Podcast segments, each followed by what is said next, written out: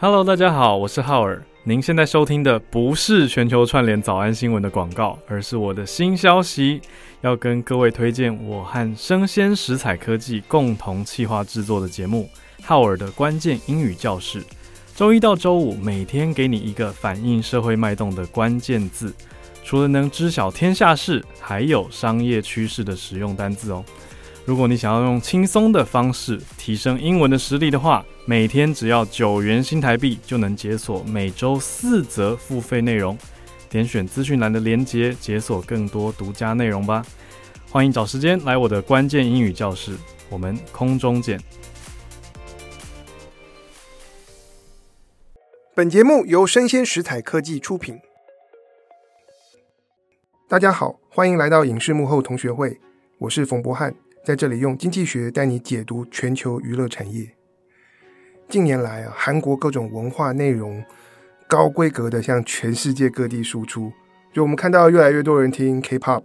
追韩国偶像，看韩剧。不止如此，韩国的音乐剧似乎也开始得到越来越多人的关注。像是前年底，韩国的 Jack the Ripper 开膛手杰克的音乐剧在韩国演出，可是。跟台湾的微秀电影院合作，那我就有很多学生啊跑去看电影院的现场直播。所以在今天这集节目当中，我们就来跟大家聊一聊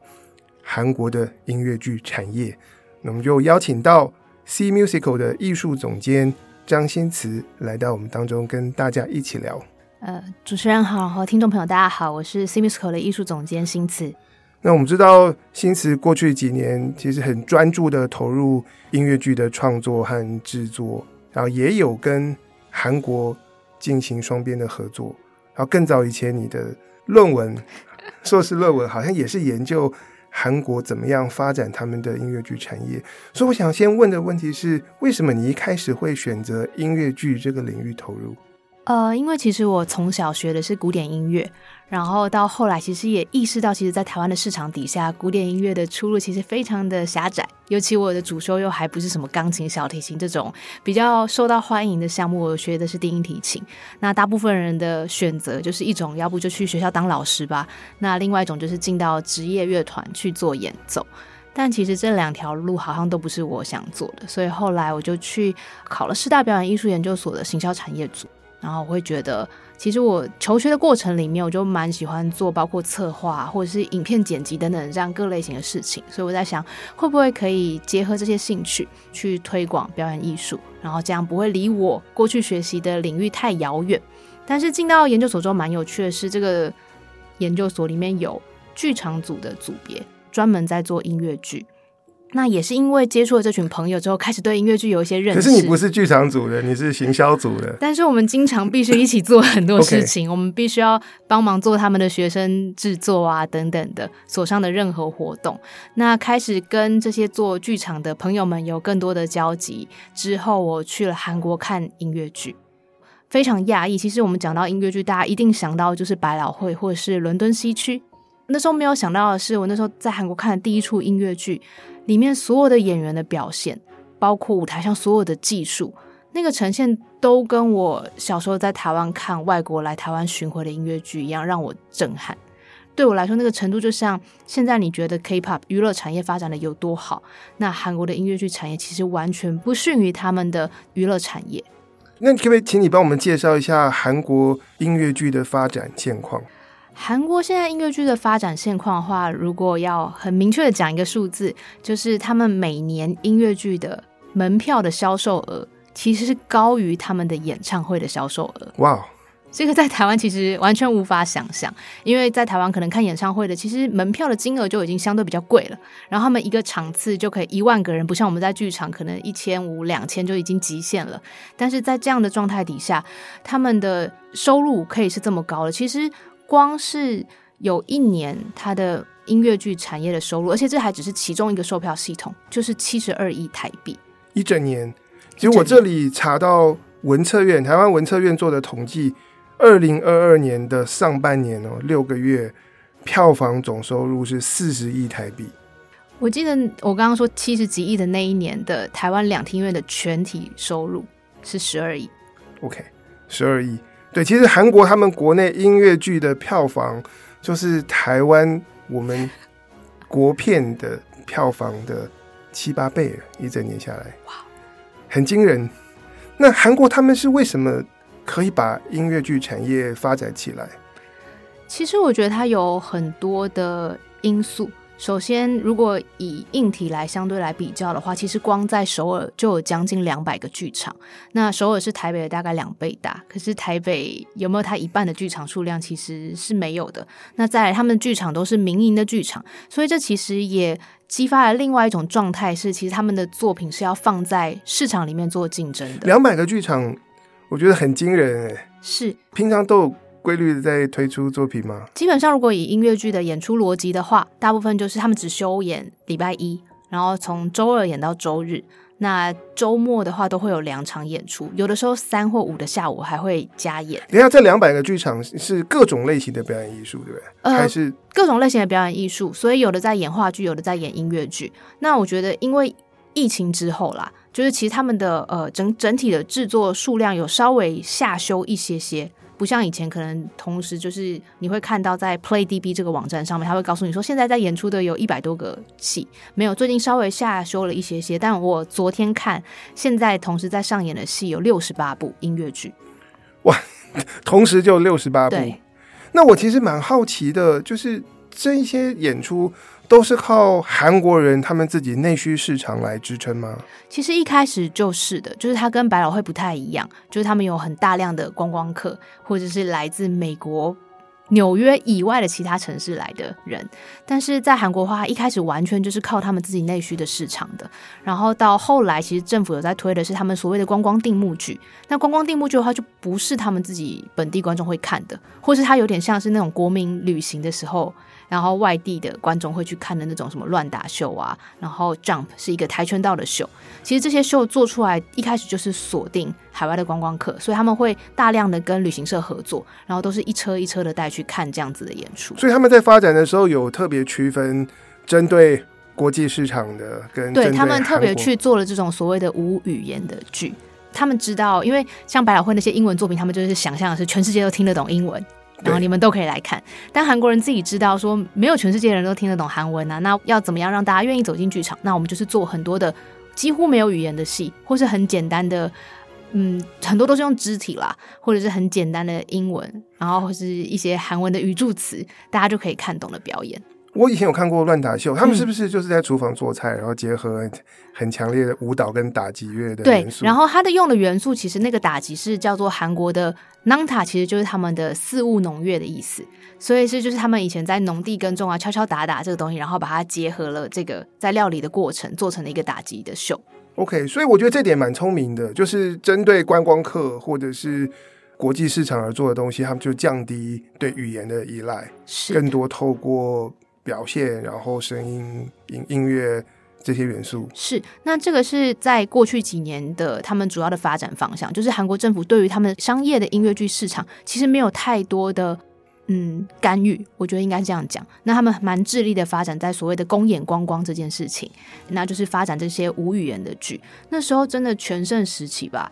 可能在首尔就有十几部这样的类型的戏。有什么涂鸦秀啊、乱打秀啊，或者是那个韩国的 K-pop 的舞蹈这样做出来的秀，各式各样的。那因为疫情的话，突然间都没有观光客了。像乱打这个秀，他之前在首尔有三个他自己的专用剧场，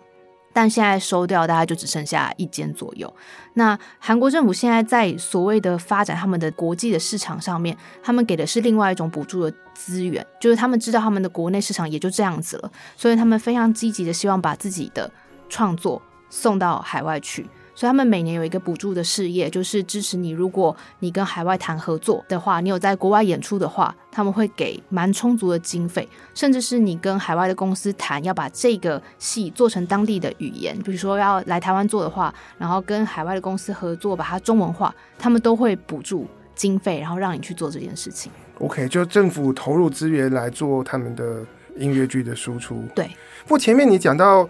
首尔。说两百个剧院，然后现在同时有六十八部的音乐剧在演出。我相信，right now 他们应该大宗还是靠国内市场，至少在首尔的剧院。对，所以韩国人为什么这么常进剧院？我觉得这蛮有趣的。我一开始去的时候也想说怎么会，但是我觉得首先是他们可能从小的时候，然后在学校的教育体制里面，他们会有一些剧团做的戏，然后是学校的校外旅行，就把学生带到剧场里面去看演出。这东西蛮深植在他们的生活里面的。然后有时候你会看到有一些韩剧里面情侣去约会的时候也去看戏，就是在韩国到剧场，尤其你周末到大学路的时候，你就会看到一对又一对的情侣，就是。男生通常都是被拖着去看戏的啦，女生可能从小就对音乐剧有些喜欢，干嘛的？所以这件事情在韩国看音乐剧跟看电影一样很自然，就变成是生活的一部分。是，然后可能他们有很多综艺节目啊，有的时候也会有一些音乐剧演员去表演啊，或者是他们蛮有趣的是，我那时候到丽水世博，丽水已经像是南部一个蛮乡下的地方了，但是那个民宿的阿姨，她也可以唱音乐剧里面的名曲。就是韩国人会把一些很知名的音乐剧的名曲，然后在他们各种什么演唱会啊，然后综艺节目的歌唱的表演里面，然后唱唱到就是全民皆知。他们的卡拉 OK 里面还可以点到音乐剧的歌。哇！不过要全民看音乐剧，我觉得前提也是作品要好看。是。所以过去他们是怎么发展起来的？比方说回到我，我相信二三十年前，可能音乐剧并不是韩国的传统，所以他们怎么一步一步？呃，建立起这个产业，嗯、在韩国自己的民俗里面有潘索里，就是板索里这样子的说唱艺术，所以这个东西是他们。人民里面本来就蛮熟知的一些，然后包括像四无农乐这种带有打击表演的这种肢体的律动的，我觉得是韩国民族血液里面蛮存在的一件事情。那一开始他们其实是在一九六零年的时候，他们有自己所谓参考西方音乐剧想法做的一个原创的作品，然后慢慢开始，然后但结合他们自己的传统的故事这样子开始做他们所谓的创作音乐剧。那中间也有到那种呃呃国际之间的交流啊，或者有很多人到海外去。呃，交流然后学习之后回来，他们就做所谓的海盗版的音乐剧，也就是自己在国外买了《悲惨世界》啊、《猫》啊、《歌剧魅影》啊的剧本跟音乐回来，就没有取得授权的情况下就做了。然后这段时间也经历过了一段时间，然后再来就是呃，他们的大企业其实开始经营所谓的这种表演的制作公司。所以他们就觉得这样不行，他们真的去《百老汇四十二街》这部作品，他是去跟海外公司买授权，并且把他的整个海外的团队带到韩国来，跟韩国的团队一起制作。我看到资料，好像一九九五年的时候开始做这样的事情，嗯，开始做这样的事情之后，那这件事情就开始成为韩国音乐剧往专业跟商业发展的很重要的一个过程。他们透过这样大量的去。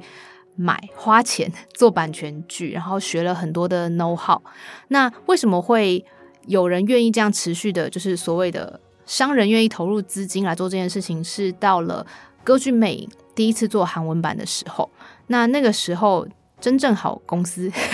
他们没有很想要理韩国这边的制作方，所以他们就开了一个很不合理的条件，包括要很多的场次啊，然后很贵的授权金啊。那时候那个韩国制作方就。把他就是吃下来了，但是他的那个投入在当时的人看来都觉得他疯了，但结论是他最后赚了两倍的钱回来，所以开始各个商人们就意识到说，哦，原来音乐剧真的可以是一个商品，可以很好卖的商品，所以那些制作公司啊，资金的投入啊，雨后春笋，所以等于是他们早期投入的这些厂商，他们就赚钱。嗯，就是开始越来越多，呃，应该说他们也付出了很多啦，所以他们并不是说什么政府一开始就给钱去支持这件事情的发生，其实他就是还是在一个很市场化的过程里面，然后政府他们做到比较反而是非常周边，他不是出钱让你去做制作，而是他本来的教育体制里面就有这些人才的养成，他的硬体设备就是他们的法规让这么多的民间剧场是可以诞生的，然后他们大企业这些所谓的基金会。自己去盖剧场、营运剧场也好，或者是他们有很多的投入去扶植新的作品的创作等等的这样子的周边的事情一直在发生，然后让这个产业成长。所以他们走过的路径也有一段时间是透过版权剧的引进，然后来学习百老汇的产业运作方式。是他们在这个过程里面，大家去，我觉得最主要的是你透过这些版权剧，你可以学到的是创作的。尤其是这些创作的每一个部门，不只是剧本、音乐，然后到导演的手法、服装、舞台等等的所有东西的 know how，都可以透过每一次这样分析这些作品去学习到。但在在此同时，其实这些版权剧大部分都是大型音乐剧的版权剧。然后在首尔的大学路这边很重要，是大学路这边有很多大大小小的剧场嘛，这边就有很多韩国自己的原创的音乐剧的诞生。那这些作品的诞生有，当然有很喜欢音乐剧创作人去做的创作，或者是有蛮大部分的来源是他们首尔的艺术大学里面的毕业生他们的毕业制作。然后到后来被商转成在大学路做的小型的原创作品，那最有名的其实就是像《洗衣》这个音乐剧，然后它是韩国到现在都还在 Open Run 的一个音乐剧，那它还卖到。中国版权六年是两百万美金的授权金，哇，不少，对，非常惊人。然后另外一个知名的作品就是《寻找金钟旭》，那这个作品也是现在在大学路还在持续 open run 的作品。那它有多疯狂呢？它是一个全年无休，就是我刚刚说其他音乐剧可能礼拜一会休息，没有，它周一到周日都演出，平日是三场，周末是五场，它就是一个九十分钟的戏。然后就想说，平日下午三点谁要看戏？有诶、欸，就还是有人会来看。他说他完全是一个像在放电影的逻辑的方式在演音乐剧。那这个戏也是他的导演跟编剧他们的大学时代的毕业作品。OK，可能多数听众朋友熟悉的会是百老汇那种大型制作，嗯、像是《歌剧魅影》《悲惨世界》。那你刚才讲到的这些小型的音乐剧，他们的规模大概是多大？比方说。那个台下观众多少人，或者是舞台是什么样子？大概就抓在两三百人左右。OK，然后他们通常都会是把它做成一个单一场景，不用换景的。但是那个舞台上会有很多机关，可以让那个场景有一些变化。但它不会像什么旋转舞台啊，然后什么上下有吊景啊，干嘛没有？但如果表现的好的话，其实对观众来说感觉很棒，因为我跟呃演员跟歌手是非常非常亲密的，甚至你坐第一排会被汗甩到的这种感觉。哇哦！那我其实也想了解一下。这些原创的音乐剧，因为从无到有，要把词曲剧本写出来，然后要做这个编舞啊等等，就是开发一出音乐剧，大概要花多少钱？要投入多少的资源？我觉得以前我们不知道，在台湾的创作状态比较像是，我最后票房可以有多少钱，然后我们想办法用那个钱把这件事情做掉。那直到这几年，然后包括嗯，在跟韩国接触之后，你就会发现这样其实是行不通的，你做不出来真的够好的作品，让观众愿意留下来再进剧场。举比较极端的例子吧，韩国最大的音乐剧制作公司，它其实一开始都在做德奥音乐剧的版权剧，然后到这几年，它开始做自己的原创了。那它的原创还是找海外的知名的百老汇的创作者，或是德奥知名的音乐剧创作者来做主要的剧本跟音乐的创作，他投入的资金做一部音乐剧六亿到八亿不等。OK，那在台湾这个钱可以拍十部电影。对，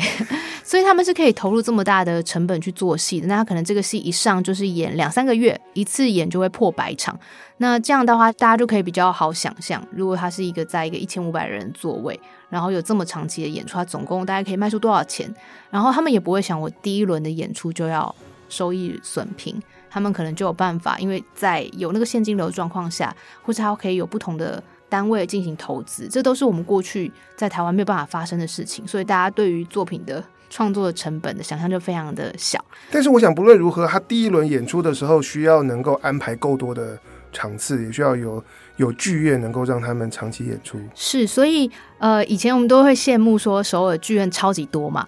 但是我去跟韩国制作方碰面的时候，他们说他们剧院好难抢。但后来想想也对，因为他每一个戏进去就是演三个月。所以一个剧院一年只能消化一个场地啦，一年只能消化四个作品。简单来说，他们抢剧院的程度跟我们还是差不多悲惨的，只是因为我们抢就抢一个礼拜.他们一抢强调三个月之后，对啊。可是如果在台湾，我们推一部新的作品只能够演出两个礼拜好了，那不是就限制了他第一轮的票房，然后反推回来的成本，我们的制作就必须要是更小规模的。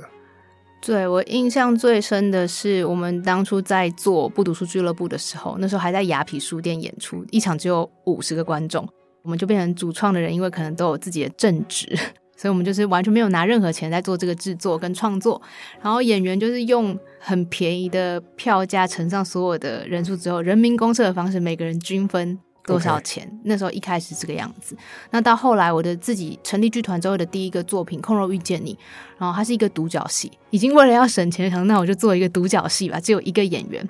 但是孤岭街小剧场也只有八十个座位，我一张票就算卖八百块，一场的收入也就是六万多块，然后一个礼拜最多就演五场，所以等于就只有三十多万可以做一出戏。这样子等于是从无到有把一出戏做出来。对，但是那其实完全就是在全世界都拿一个 身体健康的费用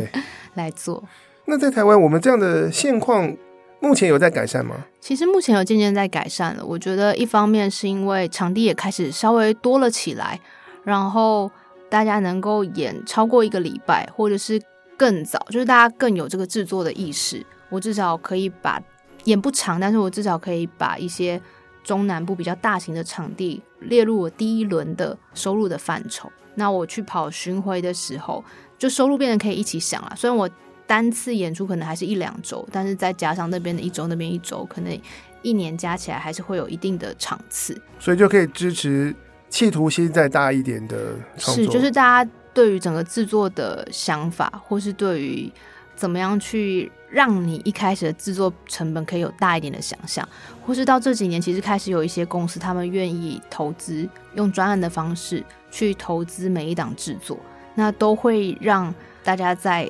成本上面、制作成本上面敢于有更多的投入。投资的话，等于是这些投资人他们来承担票房风险嘛，或者他们可以支撑让这部作品能够一直找到机会演出，然后再来回收。是这样的状况吗？比较会是你还是要提一个你对于这个戏的接下来巡演的想法，你还是要用票房去说服他说这个是有可能的。那当然他们担负了风险，同时也如果赚钱的话，大家都有可以一同分润。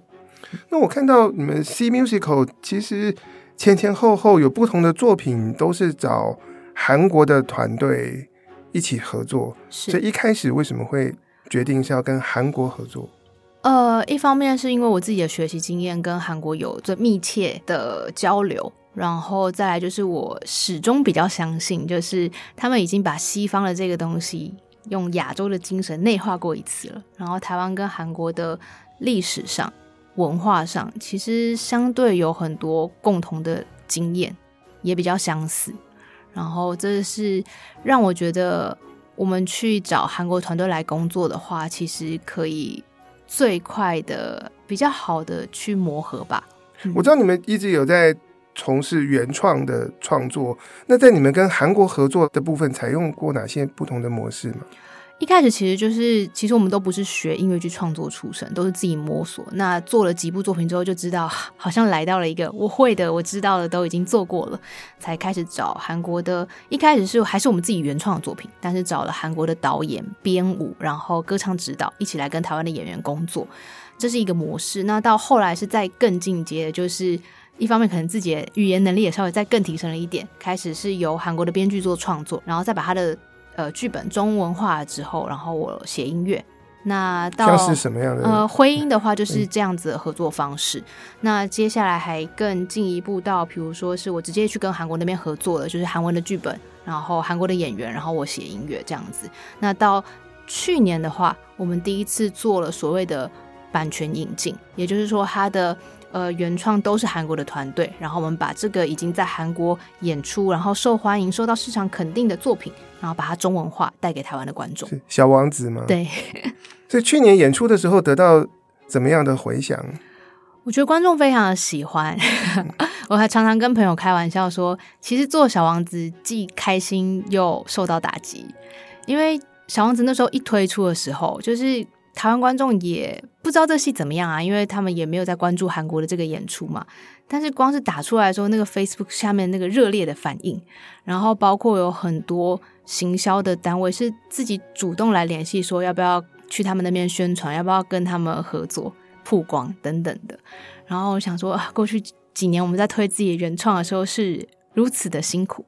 然后包括观众进来之后看这个戏的反应，甚至是我们有做问卷调查嘛，有超过七成的观众是没有看过 C Musical 作品，然后来看了《小王子》。再更胜一步的是，过去我们所有作品演出的时候，大部分人为什么买票来看，可能是因为演员这样子，但是来看《小王子》音乐剧的人，大部分都是因为题材，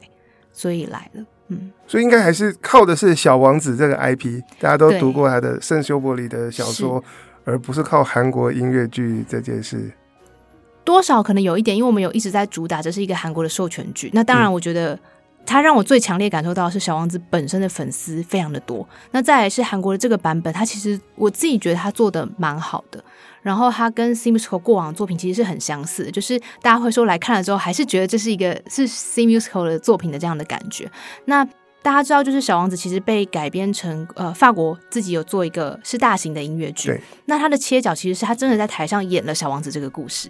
那呃，美国他们现在也做了一个版本，但它比较肢体剧场，就是它有很华丽的类似像马戏的这种东西，然后去呈现小王子这个故事。但韩版的这个有点不一样，它是从作家圣修伯里创作小王子这本书作为一个开始，所以故事的进入是呃圣修伯里在写小王子这本书，所以我们会进到故事里面，然后可以感受到更多的是。作者他为什么写了这个故事？他想要告诉观众什么？就比较不是在看《小王子》这个书。嗯，OK，所以它整体的呈现，我我有在 YouTube 上面看过片花，嗯、跟法国的那种大型剧场其实蛮不一样。一样。然后可能观众跟演员跟舞台是更贴近，然后有更多的，我觉得是对话吧，更多的对话是，就是它有很多时候会让观众更。觉得或是投射我们在小王子里面的这些角色，它比较不像呃，如果我在看法文版的，就会知道说哦，小王子现在来到这边，他遇到玫瑰怎么样？而是在台上很多时候呈现的时候，你会觉得啊，对我也曾经像小王子一样这么不成熟啊，或者是我也曾经像玫瑰一样这么骄纵，或者是我也曾经有一个像狐狸这样的朋友，就是他在很多时候都是可以让观众去投射的。那小王子书里面，他去去到不同的星球，遇到不同的人，所以你们用到多少演员？没有，我们台上就三个演员。三个演员。对，他其实这个那时候我们就问过导演跟编剧，就是这个设计其实我觉得很哲学，因为他的角色分别是圣修伯里，也就是作者本人，然后有小王子。那另外有一个女性演员呢，她叫做我，那她其实扮演的就是圣修伯里在创作时候的那个自我。所以他就说，但后后来也会有人解释说，其实小王子就是圣修伯里自己的童年的投射啊。所以其实这个戏他为什么用三个演员？其实最后这三个人都是同一个人，同一个人的不同的面相是。然后他为什么选了一个女性演员来演这个我的原因，是因为他觉得人也都是会有阴性跟阳性的两面。所以其实他在这整个设计上其实是充满各种巧思的。我觉得，我觉得也是让。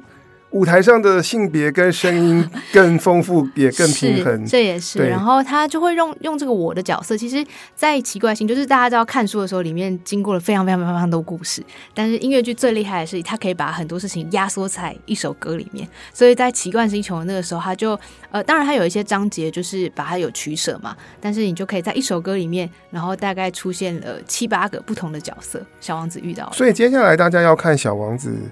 可以在哪？接下来我们四月一号开始，也是我们第一次要挑战。上次演三周嘛，这次要演六周，然后在呃空总剧场，那就是以前 C Lab 就是那个呃文化基地这边，然后进行三十六场的演出。那今年也还会到高雄跟台中去巡回。OK，那表示我们现在接下来开始会有这个可以支持定目剧的表演空间吗？是，现在因为这个空总剧场它其实就跟。呃，南村剧场一样，它都是大清华传媒进行营运的这个剧场。那它其实也就是希望让好的作品，或是观众愿意进场看的这个作品，能够更自由的有更长期演出的机会。那可能可能过几年以后，大家又说这个场地好难抢，会会一定会，因为现在的状态是我们是空总剧场的第一档作品.然后有一种全世界都在看我们怎么去。用这个场地，第一档他们这个老空间，然后来改建，是。那你们会不会是白老鼠？会需要帮他们找到说哪里需要优化，什么在这里需要调整？我觉得在前期，他现在还都还没动工改建之前，我们就有非常多的讨论，然后说，呃，可是我们的舞台会需要怎么样啊？我们的灯要怎么样？音响要怎么样啊？观众席可能可以怎么样啊？就是我们都尽量希望观众来到这个场地之后。呃看戏是舒服的。OK，嗯，那现在除了空总剧场以外，台湾现在还有其他的呃表演空间是可以支持比较长期的演出吗？呃，比较多的是像南村剧场，那但它相对很小，然后它也不是，它虽然名字叫剧场，但它本身还是一个书店的空间。还有像比较多的人，就是他们会去松烟租个空间，他们多功能表演厅。但那其实它真的是一个很空的空间，所以每次去那边演出的时候，大家从舞台到观众席，然后到所有的灯光音响，通通都是要外教设备进去。那松松叶能够支持一次演三个月？呃，像去年《梦幻爱城》Fantastic 这个戏在那边演了两个月的时间，OK，可以的，就是资本要够雄厚，资本要，它其实就跟你租空间要做展览一样，你就是要算好你的金流啊，观众的话是可以的。那 C Musical 接下来还有其他的创作计划吗？呃，有的。其实接下来我们蛮希望有几个想要做的电影的 IP，然后想要把它做成音乐剧。那这个现在的开发计划都会想说，我们其实要想要跟韩国一起共同合作。那这个原因其实是希望结合两边的资源。就是当我们今天只看到这个戏只能在台湾演的时候，我们对于它的想象，跟如果我们今天同时有韩国这个市场的时候的想象，我觉得那个是不同的。然后让这个作品可能一开始就可以想说，那我一做的时候就会有中文版或韩文版。同时去想，所以是中文版跟韩文版谁先出来？嗯、这不好说。对啊，但是我觉得梦想是这样啦。嗯，但是这样的资源其实包括两个层面嘛，一个是他们累积的经验的传承，是，然后另外一个是他们的资金。是。那其实很很期待，因为今天我我也非常非常惊讶，就是说原来韩国他们连音乐剧、表演艺术都可以。能够有这么多的场馆，然后投入这么多的资源，然后创造我们觉得是很巨大的这个票房，也期待新词在 C Musical 还有台湾其他更多想要投入表演艺术、投入音乐剧的朋友，大家可以一起努力。是我们今天非常谢谢 C Musical 的艺术总监张新慈来跟我们分享他对韩国音乐剧产业的观察以及他们自己的创作。那以上就是我们今天的内容。希望你喜欢，请大家帮我们的节目按赞、追踪，并且给我们五颗星。我是冯博翰，影视幕后同学会，我们下次见，拜拜，拜拜。